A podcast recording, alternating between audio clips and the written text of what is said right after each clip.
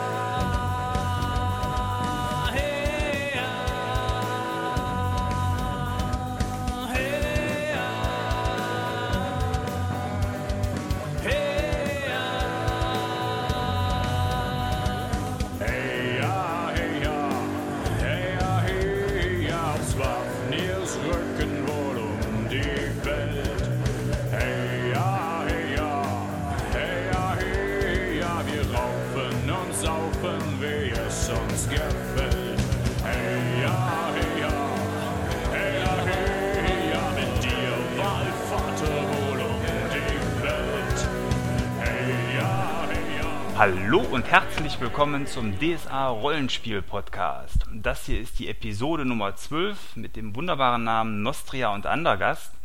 Und ähm, ja, in diesem äh, wunderbaren Podcast geht es sich um die streitenden Königreiche und ähm, da ist natürlich nichts Besseres, äh, als wenn man in dem Fall dann auch so einen Podcast zu zweit aufnimmt und das will ich auch machen, denn ich habe heute zum ersten Mal beim DSA Rollenspiel Podcast einen Gast mit dabei. Das freut mich ganz besonders und das ist der Mike. Hallo Mike. Einen schönen guten Tag. ja, äh, ich bin der Mike und ich habe schon ein bisschen Erfahrung mit DSA gesammelt, äh, habe damals mit DSA 2 angefangen, bin über DSA 3 gerutscht und dann ganz lange Zeit über DSA 4 hängen geblieben. Ähm, danach kam eine kleine Pause und jetzt sind wir bei DSA 5, was sporadisch äh, bespielt wird, aber auf jeden Fall gelesen. Ja, wie die Zeit vergeht, ne? Schon die fünfte DSA-Edition. Ja. Aber gut, wenn man. Ähm, äh, wie alt bist du? Ähm, aktuell 29. 29, ja. Wie die Zeit dann vergeht, da hat man ja dann auch die ein oder andere Edition des Spiels mit beobachten und live bespielen können. Ja. Mhm. Ja, die streitenden Königreiche ähm, haben wir als Thema für heute ausgesucht. Zum einen, ähm, weil das ein sehr klassisches DSA-Setting ist. Du hast eben schon die verschiedenen Editionen angesprochen. Schon bei DSA 1 gab es ja Nostria und Andergast direkt in einem der ersten Abenteuer, dem Wald ohne Wiederkehr, ist die Region damals eingeführt worden. Und ganz aktuell, quasi noch druckfrisch, liegt ja ein DSA 5-Werk zu den streitenden Königreichen vor was, wenn man so will, ja die, die höchste Ausbaustufe des ganzen Settings äh, dann jetzt auch ins Feld führt, weil hier der Detailgrad nochmal enorm gewachsen ist zu dem, was es an spärlichen Informationen im Wald äh, ohne Wiederkehr gab. Ja, wir haben zwei streitende Königreiche und ich hatte eben schon bei der Vorbesprechung zum Podcast gesagt, das ganz Spannende ist ja, dass die meisten, die ich kenne, irgendwie pro Nostria oder pro Andergast sind. Die wenigsten ähm, sind für eine Region oder sind für beide Regionen besonders offen und ähm, wir hatten jetzt so ein bisschen als Geheimnis gehalten, wer von uns pro Nostria und wer pro Andergast ist. Also ich würde sagen, es wird Zeit, ähm, die Hosen runterzulassen. Bist du ein Eichelfresser oder ein Fischkopf? Ich möchte direkt sagen, das kann jetzt sein, dass der Podcast genau jetzt endet. ja, das kann sein. äh, ich bin natürlich pro Andergast. Klick. Das war's. Schade. nee, ich bin natürlich pro Nostria, aber ich hab's schon fast geahnt, die meisten sind irgendwie pro Andergast. Das habe ich leider auch schon festgestellt. Wir sind in der Minderheit. Ihr dürft uns Ja, ja, das, das seid ihr arme wohl. Nostria äh, bemitteilen. Bemitleiden, meinte ich, ja. Nee, das ist ja interessant. Dann wird's heute auf jeden Fall spannend, weil wir dann vielleicht auch beide Sichtweisen so ein wenig äh, uns anschauen können. Hm, ja, vielleicht erstmal das ganz Grundsätzliche. Was waren denn so deine ersten Berührungspunkte mit Nostria und Andergast? Gab es da ein bestimmtes Abenteuer? Hast du mit einer Spielhilfe angefangen und was hat dich da so fasziniert? Meine allererste Begegnung mit Andergast und Nostria war, da hatten wir schon zwei Editionen durchgehabt, ähm, in DSA 4 die Spielstein-Kampagne. Ah, ich glaube, ein sehr gutes Spiel. Ich sage deswegen, ich glaube, weil ich die selber nicht gespielt habe. Aber ähm, ja, erzähl mal was dazu, das wäre spannend, auch für mich. Ja, also ich meine, ich glaube, dass das Original spielte eigentlich gar nicht dort, aber der Meister, den wir damals hatten, äh, der war ein sehr großer Freund von äh, Nostria und so wurde das Ganze einfach nur in diese Gemarkung äh, gelegt was für uns, ich sag mal, ein typisches Mittelalter-Fantasy gewesen ist, aber er hatte da enorm viel Spaß mit Salzarelen und äh, ähnlichem. Ähm, ich habe dann genau, da oh, sind wir noch auf der guten Seite. Ich habe es gerade gehört. Ja. ja. wir hatten dann selber ähm, eine längere Zeit ähm, in Andergast gespielt. Da habe ich dann gemeistert. Und ähm, das Schöne daran ist, man hat so viele Möglichkeiten, an Klischees dort zu bedienen. Ähm, ein geflügeltes Wort war, nein, da sind schon wieder Eicheln drin. Ja, das kann man wohl sagen. Da wird sogar das Bier mitgebrauert, wie man mittlerweile weiß aus der neuen Spielhilfe. Hm. Ja, also meine erste Begegnung mit äh, Nostria und Andergast war damals beim ursprünglichen Donnersturmrennen, den Wald ohne Wiederkehr. Würde ich vermuten, haben wir erst danach gespielt damals, aber das weiß ich nicht mehr so genau. Ähm, aber so richtig wahrgenommen, auf jeden Fall im Donnersturmrennen.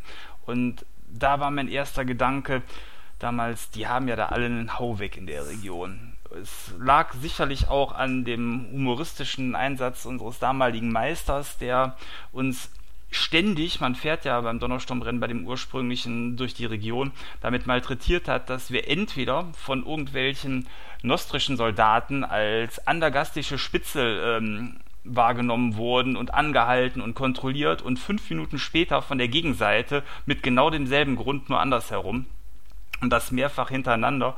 Und ähm, damit war äh, erstmal Nostria und Andergast für uns in der Gruppe so ein bisschen als Comedy-Königreich irgendwie geboren, mit äh, eben zwei Fraktionen, die total verbittert, aber ähm, sehr emotional an die ganze Sache rangehen. Und ja, also so richtig Form bekommen hat das Ganze dann für mich auch erst deutlich später, als ähm, Nostria und Andergast mit DSA 4 dann ja die ähm, offizielle Einsteigerregion geworden ist, die dann auch eben durch entsprechende ähm, offizielle Spiele wie dieser, ich glaube, der Weiße Berg nennt sich genau. das, ähm, dann auch unterstützt worden ist. Man darf nicht vergessen, dass Nostria und Andergast in der, in der Urform ja auch so ein bisschen komödiantisch angehaucht waren. Also ich kann mich da noch an, ich glaube, es war ein Roman ähm, von Witzko, in dem ja, genau. die Nostria, äh, die, die Andergaster ja auch alle preußisch, ges äh, preußisch gesprochen haben und die Nostrianer ja eben äh, Hoch Norddeutsch. Ja, also es ist auch sehr schwer, da eine direkte Grenze zu ziehen, denn auch Andergast und Nostria haben im Laufe der Zeit einfach ähm, an Ernsthaftigkeit zugelegt. Ja, finde ich auch. Und ähm, hat jetzt ja in der ganz aktuellen Variante, da werden wir gleich bestimmt noch ein bisschen mehr zu sagen, auch mit Hexen und Zoomen im Hintergrund nochmal eine ganz andere Tiefe bekommen, als das ursprünglich so geplant war. Und ich muss sagen, so diese Evolution dieses Königreiches, die ist schon erstaunlich, aber in der aktuellen Variante macht es mir auch wirklich deutlich äh, mehr Spaß äh, von der Präsentation her als dieses rein aufs Comedy-Element ähm, äh, reduzierte ursprüngliche. Mhm. Und ähm, trotzdem hat man irgendwie diesen Charme der Streiten einzelnen Königreiche ja behalten und ähm, so die Vergleiche mit Game of Thrones ganz aktuell finde ich auch nicht so unpassend, auch wenn die Dimensionen natürlich hier deutlich kleiner sind. Nein, das auf jeden Fall. Ich finde, man merkt auch einfach, dass ähm, versucht wird, dem Ganzen ein bisschen Ernsthaftigkeit zu verleihen. Ich meine, die Nostrianer und die Andergaster in der Ingame-Welt, die sehen das ja auch nicht als Spaß. Nee, das äh, kann man wohl sagen. Und wenn man ähm, da etwas tiefer einsteigt, ähm, sieht man ja auch, dass das Ganze ein äonenalter Zwist ist, der wirklich auf Art Naturgötter ähm, irgendwo zurückgeht. Also insofern ist diese Region mittlerweile eben dann doch von Ernsthaftigkeit ähm, geprägt und ich glaube, das wäre auch nicht gut, heute das Ganze dann noch eben so kom komödiantisch letzten Endes zu benutzen. Aber gut, Karl-Heinz Witzko, der sicherlich zu meinen Lieblingsautoren auch vom klassischen DSA zählt, weil er einfach ein für mich äh, sehr herrlichen Humor hat, ähm, hat da sicherlich auch zu beigetragen. Also sowohl bei den Maraskanern eben als auch bei Nostran Andergast so seine typische Witzko-Sicht irgendwie einzubringen. Es war ja auch eine andere Zeit. Ne? Das stimmt, ja. Deutlich weniger beschrieben vor allen Dingen. Denn das ähm, muss man sagen, das neue Buch zu Nostria und Andergast ist gute 200 Seiten stark. Dazu gibt es dann noch ein 140-seitiges Brevier und ich weiß nicht, 32 Seiten Waffenkompendium. Also, wenn man so will. Äh, nicht zu vergessen das Abenteuer Seiten. dazu. Und noch ein Abenteuer, ja, genau. Also hunderte Seiten Material. Und wenn man da nochmal eine Edition zurückschaut, bei DSA 4 waren es so circa 30 Seiten und die anderen habe ich jetzt nicht nachgeschaut. Das wird wahrscheinlich irgendwie eine halbe Seite oder so gewesen sein oder eine Seite, die man dann wirklich zu der Region als Beschreibung hatte. Und ähm, das ist schon eine steile Karriere für so eine ja, Starterregion, wie man es ursprünglich gesagt hat. Hm. Du hast ähm, glaube ich, dir auch den, den kompletten Schwung, den es gibt, ähm, geholt oder zumindest zum großen Teil, ne? Hast du gesagt? Ja. Ich habe das äh, komplette Set daheim, habe ich direkt auf der RPC mitgenommen und dafür böse Blicke von der besseren Hälfte geerntet. Aber es steht jetzt schön aufgereiht hier im Regal und äh, wurde auch schon fachkundig durchgelesen. Ja, ja, also das ist ja auch so der neue Weg letzten Endes, der hier beschritten werden soll. Die ganzen regionalen Spielhilfen, die in Zukunft kommen sollen, ich denke, solange es sich gut verkauft, mit einem ähnlichen Paket bedacht werden. Das heißt, wir haben immer eine Rüstkammer, wir haben eine Regionalbeschreibung, ein Brevier und äh, ein begleitendes Abenteuer dazu, plus Musik-CD und Kärtchen, die hätte ich gerade fast unter den Tisch fallen lassen.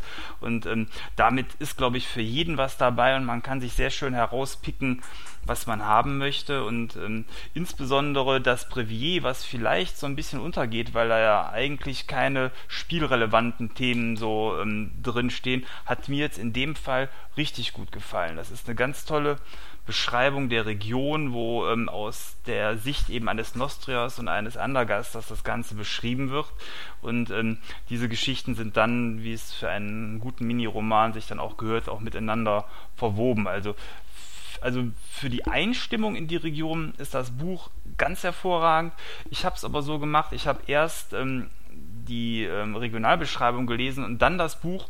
Ich meine, man konnte etwas mehr herausziehen, wenn man die neue Regionalbeschreibung vorab gelesen hat, weil doch viele Dinge ähm, aufgegriffen werden in dem Buch. Wie hast du das gemacht? Ähm, was hast du zuerst gelesen? Ähm, ich habe als erstes das Brevier gelesen und habe mich dann, das habe ich sogar auf der Autofahrt zurück ähm, noch gemacht und habe mich dann erst durch das eigentliche Buch ähm, gearbeitet.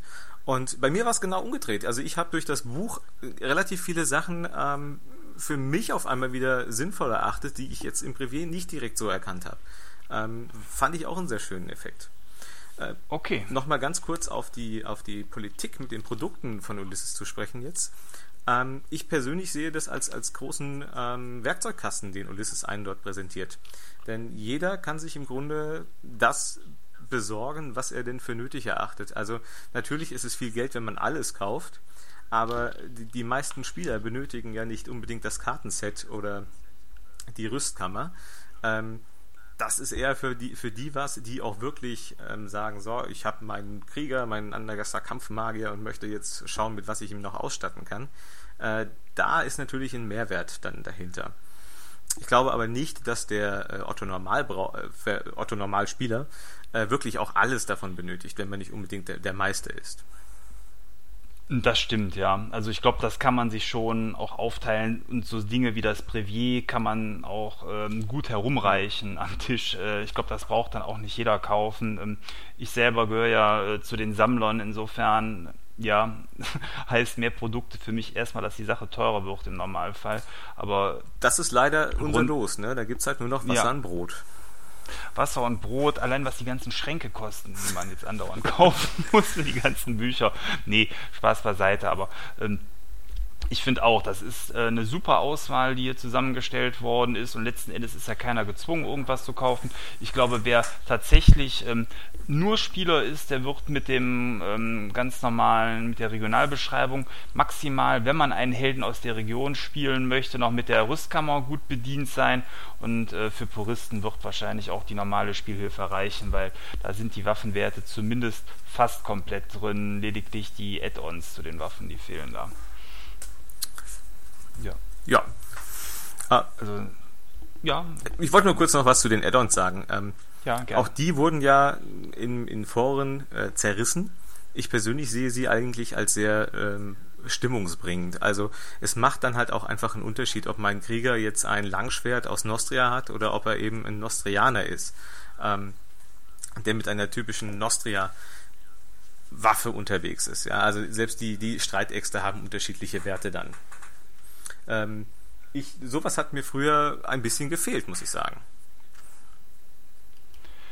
Ja, also vor allen Dingen, das sind so nette kleine Unterscheidungen, die auch nicht so wirklich spielrelevant sind. Das sind eben eher Eigenarten von den Waffen. Du hast eben das Beispiel schon mal genannt, dass man ab vom Angriff äh, zu Pferde zum Beispiel mit dem ähm, Andergaster etwas besser unterwegs ist als mit dem Nostria. Ne? Ich habe es jetzt nicht nachgeguckt, aber äh, sowas in der Art zum Beispiel. Dann hat man bei Attacke vom Pferd zum Beispiel eben eine besser, also Attacke plus eins. Und da sind einfach mehr Varianzen möglich auf die Art und Weise, als wenn man ganz profan immer nur sagen würde, okay, Trefferpunkte werden erhöht oder ähm, andere Dinge, die einfach deutlich mehr Spielrelevanz haben. Hier können mit Kleinigkeiten Unterschiede erzielt werden, die dann auch noch so das Regionstypische aufgreifen und es sind ja auch wirklich nette Waffen dabei, wie die berühmte Deichgabel. Habe ich vorher noch nie von gehört. Mittlerweile kennt sie, glaube ich, jeder, der sich schon mal ein bisschen jetzt mit den neuen Regelwerken hier beschäftigt hat. Was natürlich auch eine ganz andere Art von äh, Charakteren ermöglicht, wenn man dann, ich sag mal, so eine Ausrüstung hat. Ähm, ich meine, natürlich, früher gab es auch schon den berühmten Zuckerbäcker und die Handwerker, die ähm, eigentlich nicht so abenteuertauglich waren. Aber da DSA ja auch versucht, jetzt mehr abenteuerlastigen und actionlastigeren äh, Systemhintergrund zu liefern, ist das natürlich auch mal ganz interessant, einfach einen Deichbauer zu machen, der auf Wanderschaft geht an den, an den Küsten, um sich die ja, unterschiedlichen äh, Gebiete dort anzuschauen, der einfach mit seiner Deichgabel unterwegs ist und äh, dort die Räuber und Ganoven verprügelt. Ne? Ja, richtig. Ähm, ich meine, da ist ja auch viel jetzt getan worden in der Region, um auch dem Ganzen mehr Hintergrund zu verleihen. Man hat ja ähm, jetzt mittlerweile auch eben Nostria und Andergast nochmal in so Art Unterregionen ähm, aufgeteilt. So ganz grob könnte man vielleicht sagen, so eine Art Seenregion, dann direkt am Meer, ähm, der Waldbereich, die großen Städte und ähm, ganz im Osten so eine Art Steppenlandschaft. Ich glaube, das sind so die Grund und noch die Berge natürlich. Ähm, wie heißen sie? Die der Steineichenwald. Das sind glaube ich so die die Hauptregionen. Und nicht zu vergessen die ähm, ganz die Zwischensachen wie Waldwildnis und das äh, Ingwaltal. Genau, äh, also auf jeden Fall der Waldbereich ist sehr wichtig, weil letzten Endes ja der ganz zentral äh, in der Region liegt und damit auch Nostria und Andergast so ein bisschen auseinanderhält, die alten Streithähne. Mhm. Also das äh, finde ich ganz nett, dass man quasi hier auch noch so eine Art Untersettings ähm, geschaffen hat. Und damit hat man auch wirklich, wenn man jetzt in so einer Region startet und vielleicht auch bisher wenig Ahnung von DSA hat und ähm, das jetzt so als erstes Buch mal kauft, ähm, dadurch schon ja, wirklich ähm, eine sehr schöne Weltenbeschreibung oder Regionsbeschreibung, die einem auch unterschiedliche Arten von Spielen ermöglicht. Denn ähm, die unterscheiden sich ja hier dann doch sehr, sehr deutlich und den einzelnen Bereichen sind ja auch immer mehrere Seiten gewidmet. Also das äh, fand ich so zum Hereinfinden ganz schön in die Region. Es sieht auf jeden Fall vollwertiger aus. Also man hat das Gefühl, man hat hier wirklich nicht einfach nur ne, Nostria und Andergast, wie sie immer waren, sondern man hat sie ernst genommen und hat sie auch wirklich als mögliches Setting für ein längeres Spiel einfach bearbeitet. Ja. ja. Und ich meine, angefüttert ist das Ganze dann auch mit komplett neuen ähm, Stadtkarten. Auch die ähm, Regionskarten sind natürlich erneuert worden, aber auch gerade so die neuen farbigen Stadtkarten finde ich ganz nett. Ähm, insbesondere weil die Lesbarkeit da ähm, deutlich erhöht worden ist. Man kann jetzt hier direkt sehen anhand der Bezeichnung der Zahlen, ob es sich äh, äh, eher um G wie Gasthöfe handelt oder um normale Dinge in der Stadt oder T wie Tempel. So zur Orientierung finde ich das eigentlich ganz nett auf den Karten. Einzig eine Blankokarte finde ich immer auch noch ganz nett. Die fehlt jetzt leider hier in dem Buch, dass die Spieler sich da selber was erarbeiten und beschriften können. Ich bin mir jetzt auch gerade gar nicht sicher, ob die nicht sogar im Kartenset dabei gewesen ist. Die Blankokarten ja. meinst du? Ich glaube nicht. Ich müsste auch nachgucken, aber ähm, ich meine, das waren lediglich die Karten, äh, also die gleichen Karten, aber dann zum auf den Tisch legen. Ja. Äh, aber gut, letzten Endes kann man ja unten ähm, die äh, Legende einfach überkleben und dann dementsprechend das Ganze kopieren. Das ist ja auch kein Problem. Ähm, ja, Hm. Also neben jetzt den Städten auch, die weiter aufgebaut äh, worden sind, hat man dann, finde ich, aber auch noch so ein paar andere ähm, nette Sachen äh, deutlich besser ausgearbeitet und ähm, ja, äh, verbessert quasi. Insbesondere in Bezug auf das Regierungssystem und da sind einige Dinge jetzt auch ähm, in der Region ähm, geändert worden, die mir vorher nicht so klar waren oder zumindest nicht so aufgefallen sind. Ich vermute aber einfach, dass die neu sind, nämlich zum einen, dass ähm, der Zwölf-Götter-Glaube gar nicht so präsent ist in Nostria und Andergast, wie man es vielleicht vermuten mag. Ähm, viele Götter werden anders genannt oder alternativ genannt. Viele Waldgeister werden an Schreinen angeboten. Es werden sogar teilweise dämonische Kreaturen, also selten oder auch orkische Götter an, angebetet, je nach ähm, Region, wo man spielt. Und der Einfluss der Hexen und der Druiden, die jetzt hier in dem Buch, glaube ich, auch erstmalig als Summen bezeichnet werden, zumindest eben in der Regionalspielhilfe, ähm, haben nochmal einen ganz besonderen beratenden Stellenwert und auch äh, so, so Dinge wie eben die Gerichtsbarkeit und ähnliches ist auch nicht ganz so wie im klassischen Mittelreich und ich finde, das sind allein schon alles schöne Gründe, um das äh, auch vom Mittelreich nochmal deutlich abzugrenzen.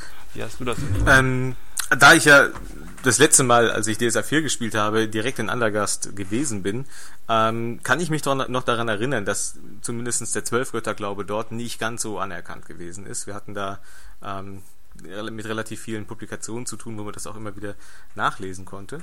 Aber ähm, es ist schon so, dass es natürlich nicht ganz so plakativ gewesen ist. Es wurde so nebenbei erwähnt, aber wie sich dann direkt auswirkt, da hat man nicht so wirklich äh, ähm, was mitbekommen. Ähm, jetzt mit dem neuen Buch, finde ich, hat man das Ganze wirklich nochmal sehr schön herausgearbeitet. Auch da ja die unterschiedlichen Druiden mit unterschiedlichen Machtverhältnissen, ich sag mal, ab von, vom Adel ähm, auch aufgezählt wurde und da natürlich auch noch ganz viel passiert, was eben auch im Buch drin vorkommt. Ähm, man merkt einfach, dass sich Andergast und Nostria sich nicht nur allein ihrer Größe von den anderen Ländern abheben, sondern auch, dass dort noch eine ganz, ganz andere Tradition an, an Glaube wirkt. Natürlich finde ich es auch sehr gut, dass in, in dem Buch dann äh, die Druiden Mehrer der Macht äh, und ich weiß gar nicht mehr, was war die andere äh, Variante drin äh, vorkam. Ja, die, die, Heim, die der Heimdruide, genau, ne? Heimdruide. Ähm, was das Ganze natürlich noch mal ein bisschen unterfüttert und möglich macht, äh, das Ganze auch am Tisch zu spielen. Ja, fand ich auch äh, sehr schön, dass der Druide auf die Art und Weise zwischendurch eingeführt worden ist. Ich sage deswegen zwischendurch, weil ich damit erst mit der Magiespielhilfe und da auch erst mit der zweiten, die wahrscheinlich dann irgendwann 2018 oder 2017 erst kommt, gerechnet habe. Aber das so als quasi Vorschau fand ich gut und ähm, da muss ich auch sagen, da sind mir die Seiten jetzt auch nicht so schade oder einige haben bemängelt, dass man dann eventuell nachher Doppelungen hat, aber ich finde es okay, an so einer Stelle, wo Druiden so wichtig sind, dann den Druiden auch schon ins Spiel an der Stelle einzuführen. Man darf auch nicht vergessen, dass es schlicht und ergreifend auch nicht möglich ist, für ein System und für eine Hintergrundwelt wie die DSA ähm, von jetzt auf gleich ein Buch herauszubringen, wo alles drin steht. Ähm, vor allem da ja jetzt alles nochmal neu beschrieben wird, ist es eigentlich auch ganz schön, wenn man passend zu den Regionen dann auch einfach äh, Archetypen hat und ähm, Traditionen, Magietraditionen, die man direkt dann auch nutzen kann. Ich finde es jetzt auch nicht so schlimm. Es ist übrigens, ich habe gerade nachgeschaut, es ist der Sumo-Diener, bevor nachher noch irgendwelche Leute böse Kommentare tippen. Das ist ja sowas wie der Eindruck. Ja. Quasi. Stimmt. Und bei den Hexen gibt es, glaube ich, auch noch was Neues. Aber auch da äh, habe ich zwar gelesen, aber Namen schon wieder vergessen. Ja, es sind drei Stück an der Zahl. Ich hatte es eben offen. Ähm, was ich auch nicht schlecht finde, muss ich sagen. Ich meine, äh, das wäre einmal die Eulenhexe und die Schlangenhexe. Und, ah nee, zwei, es sind zwei. Ich habe äh, ja. fälschlicherweise den Weißmagier als Hexe deklariert. Ja. Uh, da wird gleich die Priors-gefällige Inquisition bei dir anrücken. Ich hoffe, du hast die Türen verschlossen. Ähm, aber Magier ist ein gutes Stichwort, weil auch da sind die passenden Akademien. Es gibt ja eine ähm, sehr schöne Akademie in Nostria und irgendwie so ein Kabuff in Andergast. ähm, du meinst das glanzvolle Kampfseminar? Ja, so in der Art. nee, aber ähm, da gibt es eben die zwei passenden Akademien und dementsprechend ähm, hat man dort dann auch die passenden Magier dazu mit den Haussprüchen eingeführt, die dann auch direkt ergänzt worden sind. Auch das finde ich eine schöne Stelle oder eine schöne ähm, Art, an der Stelle dann die passenden Akademien einzuführen. Das kann man gerne in zukünftigen Regionalbeschreibungen dann auch so beibehalten, finde ja, ich. Ja. Ähm, ich finde es halt auch gut, dass man jetzt in diesen beiden Königreichen eine Akademie hat, die richtig was kann und dann Nostria. Ähm. Ja.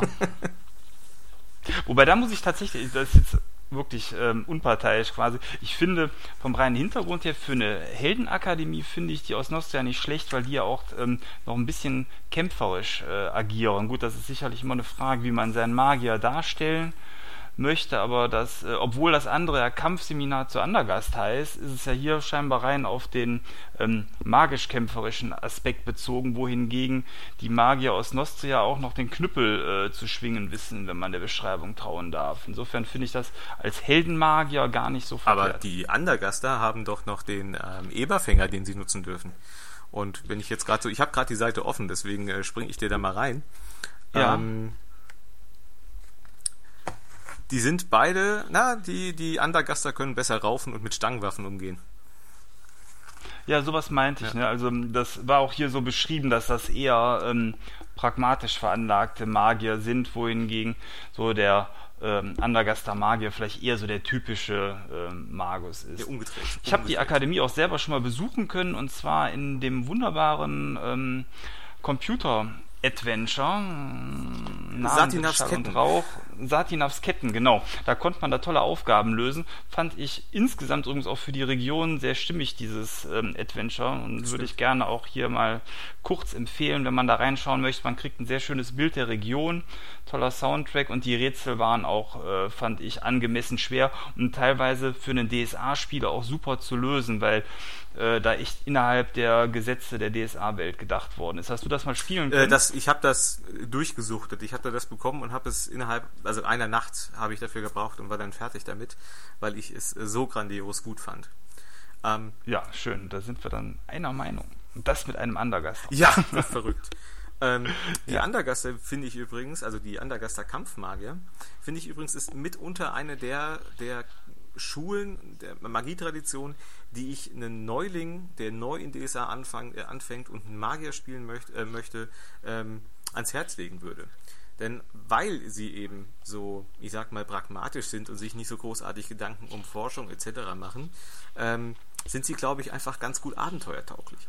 Die Weißmagier haben, so sehe ich sie zumindest, ähm, eher so ein bisschen mehr mit dem Hintergrund zu tun. Also da kann man auch mehr äh, in die Forschung gehen, jetzt vor allem was jetzt diese die ähm, Magiezeichen angeht, die sie da jetzt äh, herausgefunden haben. Mhm. Ja. Das finde ich schon ganz praktisch.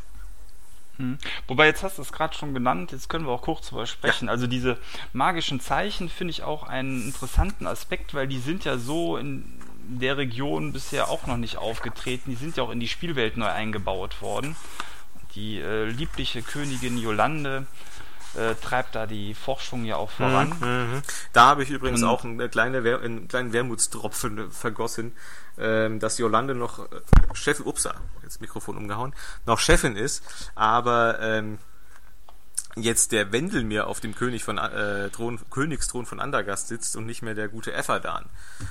Ja. Aber gut. Ähm, ist für mich nachvollziehbar. Also ähm, in, insofern, weil der Effadan war ja kein typisch kein typischer Undergaster. Man ja. hat ja jetzt wirklich einen wirklich typischen Undergaster auf den Thron gesetzt und es gibt auch einen ähm, Roman dazu, Mehrer der Macht. Fand ich etwas anstrengend zu lesen, aber sehr informativ. Kann ich äh, dir auch nur empfehlen, da mal äh, reinzuschauen, wenn du wissen willst, wie der an die Macht gekommen ist. Ich kenn's, ich kenn's, ich kenn's. Ach so. Ähm, ich finde ich find's nur trotzdem schade. Ich war ein großer Freund von äh, der Zeichnung von ihm, von mit dem Gesicht von Jeremy Irons. Ähm, na gut, aber so ist es. Gut, aber wir waren bei den äh, magischen Zeichen. Genau, die magischen Zeichen. Also da hat man, ich meine, diese Zauberruhen kannte man, glaube ich, auch schon aus der Alchemiespielhilfe zu DSA 4. Das ist ja hier so ein bisschen umgesetzt worden, aber scheinbar hat man die Möglichkeit, jetzt ja profane Gegenstände eben mit Zauberrunen oder eben Zauberzeichen zu versehen, die dann wiederum dazu führen, dass man äh, ja, den selbstkehrenden Besen oder irgendwie so etwas in der Art oder die besonders harte Rüstung ja. auch äh, ja, erschaffen kann, ohne dass man ein grandioser Artefaktmagier ist oder den Helden zu mächtige Gegenstände an die Hand gibt. Das finde ich ganz nett so als äh, besonderes äh, Spielelement. Ja, es, ist, es sind halt auch teilweise Gimmicks dabei, die ich aber auch sehr ähm, schön finde, die einfach auch dazu passen. Jetzt hier Fischreichtum zum Beispiel. Ja, zum Beispiel. Bringt dir mitten im Wald gegen Orks nix, aber ähm, falls du mal an, an, der Küste bist oder am Verhungern, äh, während ein Teich vor dir ist, damit kannst du was anfangen. Ja, oder diese windfreudigen Segel, ja. auch sehr gut. Oder irgendwie äh, die Kiste oder der Transportsack, der ähm, das Gewicht reduziert. Doch, da sind einige nette Sachen bei. Und kann ja auch zukünftig noch weiter ausgebaut werden die Regeln dafür liegen ja letzten Endes jetzt vor. Ja, ich denke, das ist, das wird der Weg sein. Also ich denke, ähm, es wird DSA 5 wird vom Hintergrund in der Richtung gehen, wo man bei DSA 4 wahrscheinlich noch nicht so dran gedacht hat. Ähm, man hat ja schon so ein bisschen was gehört, was noch an, an Magietraditionen dazukommen soll. Und ähm, ich, ich sehe es als positiven Schritt in die richtige Richtung dass die Welt sich jetzt so Stück für Stück entfaltet, meinst du? Oder, Sowohl die Welt als auch das System. Ja. Es ist wahrscheinlich der gesündere Weg. Also klar, wenn man mich jetzt fragt, natürlich hätte ich gerne alles sofort und am besten schon gestern und ähm, aber das geht nun mal nicht. Und ich wahrscheinlich, wenn sowas gesund wächst, ist es vielleicht auch nicht so eine verkopferte Herangehensweise ähm, an die verschiedenen Aspekte, als wenn das eben Stück für Stück aufgebaut wird. Dann kann man auch zur Not nochmal einzelne Aspekte verbessern. Letzten Endes bei DSA 4.0 hat man ja gesehen, da ist ein System komplett aufgesetzt worden und dann mit DSA 4.1 doch nochmal zu einigen Stücken über den Haufen geworfen worden. Und ich, ja, in dem Detailgrad kann man, glaube ich, die einzelnen ähm, Aspekte jetzt auch nicht äh, neu aufsetzen. Das hört man ja auch schon heraus. Jetzt auch ähm, die Magiespielhilfe wird ja über zwei bis drei Bände dann scheinbar ja dann doch sogar aufgeteilt mhm. und das alles in einem 400 Seiten Wälzer wie beim letzten Mal müsste ich jetzt auch nicht unbedingt haben. Ist halt immer ärgerlich für denjenigen, der ähm, unbedingt was spielen will, was es jetzt noch nicht gibt, wobei ähm, ich mir eigentlich sage, das Angebot jetzt ist schon so groß, da müsste eigentlich jeder schon irgendwas finden können, sofern man da nicht irgendwie den schelmischen Tierjäger-Kämpfer spielen will, ist ja eigentlich alles dabei. So grob. Ja, ja der äh, berühmte goblinische Zageweite, ne? Ja, genau. Das äh, ist dann so. Wobei wir ja mit unserer ähm, DSA 5 Runde jetzt so in circa zwei bis vier Wochen erst so richtig starten. Wir haben jetzt unsere Helden generiert. Äh, ja, also es wird noch spannend. Der Härtetest kommt quasi noch. Bisher ist das bei mir bis auf äh, ein Solo-Abenteuer alles Theorie. Na gut. Ähm, Zauberzeichen hast du angesprochen. Ja, die Personen der Region. Du hast eben schon gesagt, äh, der Wendelmir sitzt jetzt wieder auf dem Thron, beziehungsweise halt erstmalig. Herrlich finde ich den Namen Zornbold. ja, Zornbold ist einfach ein grandioser Name für, für einen Adligen, oder? Ja, das auf jeden Fall. Und ähm, man muss ja dazu sagen, du hast ganz vorhin, äh, hast du mal die Weiße Berg-Kampagne angesprochen. Da kam da ja unter anderem schon drin vor, der gute Prinz. Und ähm, vom Hintergrund her wurde der so richtig schön schmierig, schleimig, eklig äh, dargestellt. Und ähm, dass er jetzt quasi das ruhmreiche Andergast führt, ist ähm, sicherlich nicht gerade zuträglich für den Konflikt, der da schon seit einigen Jahrhunderten herrscht. Das stimmt, ja. Also der hat mich sehr an Biff Tannen erinnert, ja, irgendwie. Ja, so ein genau. richtiger Bully, ne? Also, also aus Zurück in die Zukunft für alle, die äh, jetzt nicht wissen, wer Biff Tannen ist, aber wahrscheinlich wissen das eh alle. aber halt so ein richtiger schöner Bully-Kotzbrocken, der sich auf die Schwachen stützt und alles zu seinem Vorteil äh, herauszieht und mit den Frauen auch nicht so nett umgeht. Und Frauen ist ja sowieso so ein ganz spezielles Thema in Andergast. Äh, da passt natürlich so jemand wie er dann auch noch ganz besonders irgendwie an die Spitze des Staates. Ähm, man hat ja die gute Tradition, die schon ähm, mit dem Almanach eingeführt worden ist, hier weiter fortgeführt. Man hat zu den wichtigen Personen des Landes ein sehr stimmungsvolles Bild gemalt, ähm, mit einem erklärenden Text und bei der Mysteria et Arcana am Ende dann auch nochmal was zum Hintergrund geschrieben. Finde ich äh, sehr nett, was man hier äh, in dem Buch als Auswahl hat. Was ich auch sehr schön finde, ist, dass man in die Bücher mittlerweile, mh, aus Shadowrun kennt man das, also den Shadow Talk mit eingebracht hat, ja, dass man, dass die Charaktere, die Archetypen, äh, nicht Archetypen, die Iconics quasi, äh, immer wieder was zu den einzelnen Geschichten sagen. Und ähm, was ich bei den äh, bei dem Kapitel Rang und Namen so schön finde, sind, dass äh, jeder Charakter dort äh, ein eigenes Zitat mitbekommen hat. Und äh, bei Wendelmeer finde ich das grandios. Äh, wenn sie aufmucken, sorgt dafür, dass sie damit aufhören. Ja? Genau. Ja, passt. Und äh, dieser Aspekt des Volkes Stimme Ja, finde ich genau. auch ganz nett, wo immer nochmal zu jedem Charakter eben gesagt wird, was so das gemeine Volk positiv oder negativ über denjenigen denkt. Da kann man sich dann auch nochmal ein besseres Bild äh, zu den Charakteren machen. Hm. Ich muss sagen, teilweise erinnern mich jetzt auch wieder die verschiedenen Bilder an Schauspieler, wobei das jetzt nicht ganz so bekannte Schauspieler sind, äh, teilweise, äh, aber irgendwie habe ich bei manchen Gesichtern den Eindruck, die hat man schon mal gesehen, zum Beispiel der Kusmin, falls du mal eben gucken willst auf Seite 125, der erinnert mich total an Littlefinger aus Game of Ja, Thrones. ist richtig. Äh, und wenn du eine Seite weiter gehst, äh, auf der Seite 126, der rote Bulle, ich finde, da erkennt man auch ganz gut, ähm, an wen der angelehnt ist. Äh, ja, auch Game of Richtig. Thrones, ne? Den, dieser mit dem verätzten Genau, Gesicht. der ja. Hut. ja. Genau. Also doch, da bin ich auch, äh, gut, das hat DSA schon häufig gemacht, finde ich als Vorstellungshilfe auch ganz nett. Umso geschockter war ich ja damals, dass man mir meinen äh, Ruhal mal eben geändert hat in äh, Saruman. Der sah vorher anders aus. In dem Fall dann für mich nicht der beste Weg. Ja, man darf es halt nicht übertreiben. Ich finde, so, so leichte Anklänge finde ich jetzt auch nicht schlecht. Ich finde jetzt hier, wie sie ähm, in den aktuellen Produkten ähm, gemacht werden, finde ich grandios, ja, weil es einfach nicht drüber ist. Ähm, früher war es ein bisschen, äh, ja, teilweise over the top, ja. Ja, es war noch eindeutiger, aber so finde ich es auch sehr schön und die Bilder sind wirklich stimmungsvoll. Also das hat man toll gemacht.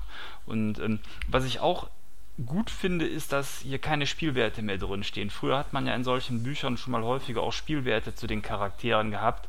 Ich fand immer, das hat das Ganze etwas teilweise entmystifiziert irgendwie. Du weißt ja, dass ich ähm, Pathfinder als Hauptsystem spiele. Und ähm, da gibt es eine alte Regel. If you stead it, you can kill it. Und gut, dass man sich hier da dran gehalten hat, es nicht zu machen. Ja, bin ich äh, dabei. Das war, ich meine, gut, damals waren wir noch deutlich jünger, aber es gab damals mal so ein DSA-Tool für den PC. Natürlich hat man sofort äh, seinen eigenen Charakter gegen alle anderen da per Rechner kämpfen lassen und sich dann daran erfreut, dass man Roal und Barbara totgeschlagen hat. Aber irgendwie war das auch sehr, ja, entmystifizierend halt, ne? wie du gesagt hast. Wenn es Werte gibt, kannst du es auch töten. Ja. Wo ich gerade, ganz kurz, wo wir gerade sowieso schon bei Bildern sind, äh, können wir gerade nochmal drüber sprechen, wie schön doch diese ganzen kleinen Zeichnungen, die noch mit eingebracht wurden, äh, sind. Also ich sehe jetzt gerade auf 127, äh, sehen wir wieder so ein Baumgesicht. ja. Ähm, das zieht sich durchs gesamte Buch. Ja, also auf Seite 28 sind wir ebenfalls, äh, 128 haben wir ebenfalls eins. Und ich finde das so schön, mit wie viel Details das Ganze ausgestattet ist. Und äh, Definitiv, ja. wie man sich wirklich Gedanken drum gemacht hat, diese teilweise sehr alte Traditionen und diese, diese Kulte im Hintergrund in Andergast und Nostria dann noch ein bisschen mit reinzubringen in diese, in das Buch, finde ich einfach super. Wenn man diesen, diesen Faden fährt in den anderen Publikationen, ähm, sehe ich äh, eine rosige Zukunft.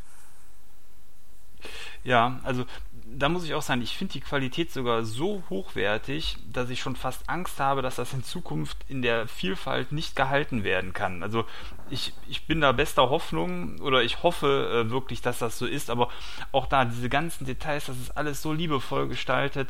Ähm, ja, hoffentlich geht ähm, da ähm, den, den Künstler nicht die Puste aus. Auch da nochmal eine Seite weiter, das ist übrigens mein Lieblingsbaumgesicht, Seite 128, der guckt so geil mürrisch mit dem Ja, Bart. ja.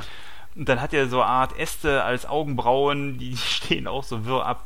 Das, mich erinnern diese Baumgesichter sehr an diese Gesichter, die man teilweise aus Ton auf Mittelaltermärkten kaufen kann, falls du die schon mal gesehen Ja. hast. Da gibt es schon mal so Tonhändler, ähm, dann kann man sich die zu Hause an die Wand oder an einen Baum pinnen. Sehr, sehr schön gemacht. Ja. Ja, sie, es, es geht so in die Richtung Stan Lee, ähm, hat auch so einen Stil. Das ist äh, der, der damals für die Herr der Ringe-Filme unter anderem als Art Director gearbeitet hat und auch zig Bücher ähm, illustriert hat. Ich glaube, es ist äh, Nadine Scheckel, die unter anderem für ähm, die ganzen Sachen da zuständig ist. Und ich finde, die hat einen sehr guten Job gemacht. Ja, ohne Frage. Also äh, da hat DSA 5 ja insgesamt schon gut zugelegt und hier in dem Buch bestätigt, wobei ja teilweise sogar noch Schützenhilfe gekommen ist. Du hast das Abenteuer oder das Adventure selber gespielt. Also viele der Artworks kennt man hier in dem Buch auch aus dem Adventure und die fügen sich sehr hervorragend auch ein. Der Stil ist etwas anders, also wenn man genau guckt, kann man den Unterschied erkennen, aber ähm, ja, trotzdem äh, fand ich es äh, wirklich auch toll, dass die Arbeit, die damals gemacht worden ist für das Adventure, was wahrscheinlich viel zu wenig Leute gespielt haben. Leute kauft das und spielt das und äh, ja, findet hier nochmal eine Ehrung an der Stelle. Kann ich nur empfehlen, der Soundtrack war grandios. Den haben wir damals nur in Andergast laufen lassen. Ja. Ja, Soundtrack, äh, fast ein Stichwort.